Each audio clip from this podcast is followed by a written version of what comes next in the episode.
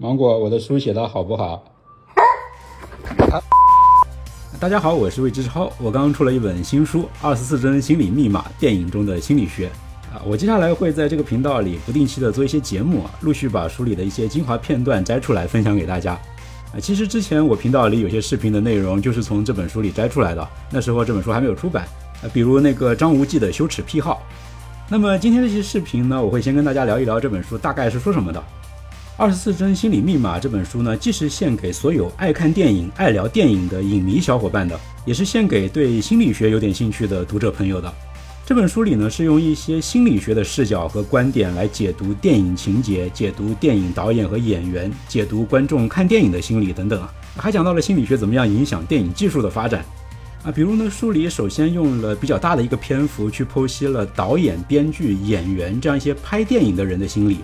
我在书里首先描上了一些大导演，李安、王家卫、宫崎骏、陈凯歌、昆汀·塔伦蒂诺、大卫·林奇这些大导演啊，其实一辈子都像是在拍同一部电影啊，他们好像都是反反复复的在表达隐藏在他们内心深处的同一个秘密，同一个解不开的心结啊。比如王家卫的电影都是在拍追求人妻，但是又追不到；李安电影里的所有主人公呢，都是因为心里有一个秘密而与周围的世界格格不入。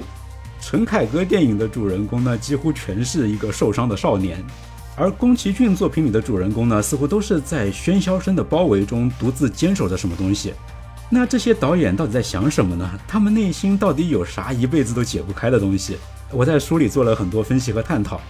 啊，再比如我在书里也分析了一些演员的心理啊，比如说为什么像周星驰、卓别林、金凯瑞这样的喜剧大师，好像都有点忧郁。比如，为什么演员很容易假戏真做，陷入到角色里不能自拔？进入到角色的时候，这些演员的大脑里到底发生了什么样的变化？书里有一部分的篇幅是去分析这些电影人的心理的，呃，当然也有很大的篇幅是深入到了电影情节里，讨论了很多经典电影的经典情节里隐藏的心理密码啊，比如《倚天屠龙记》里的张无忌为什么会最爱赵敏，而不是另外那三个女孩子？这代表了张无忌有什么样的情欲观？哈利波特里啊，哈利的母亲牺牲自己的那个经典桥段里，有什么被人忽视掉的细节？这又反映了观众什么样的潜意识？《爱乐之城》只是一部爱情音乐片吗？其实不是啊，它里边隐藏着一个非常深刻的心理学主题。再比如说《倩女幽魂》里的树妖姥姥，为什么只吃年轻男人呢？她吃的到底是什么？呃，写这一部分的时候啊，我引用了不少心理学知识，也开了不少的脑洞，正经的、不正经的都有。啊，这一部分内容可能会让读者看得蛮开心的。书里还有一些话题呢，是与电影的各种设定有关。啊，比如说《盗梦空间》里的那种控梦术，在现实里可以实现吗？我从《盗梦空间》的设定里真的整理出了一套可以在现实里练习的控梦技术。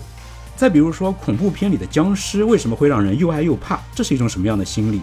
我在书里还聊了大家喜闻乐见的催眠啊，电影里的那种催眠术神乎其技啊，随随便便就能够把人给控制住。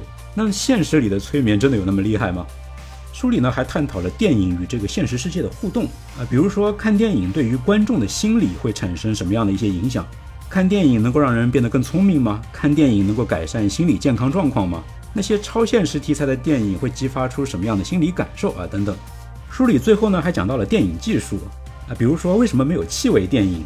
为什么过于真实的画面反而会让电影失去韵味？以及脑科学技术在未来可能会怎样改变拍电影的方式？对于刚才这样的一大堆问题啊，我在《二十四帧心理密码》这本书里做了很多半开脑洞、半引经据典的讨论。我很希望这些讨论能为读者带去一些关于电影与心理学的新鲜有趣的思考。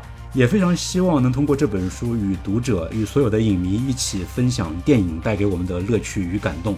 如果你对电影感兴趣，对心理学感兴趣的话，那可以点击屏幕下方的链接或者简介里的链接，了解一下《二十四帧心理密码》这本书。我接下来呢也会不定期的做一些节目，展开说一说书里一些好玩的细节。我是魏志超，感谢你听我自卖自夸，谢谢你的理解和支持，我们下期节目再见。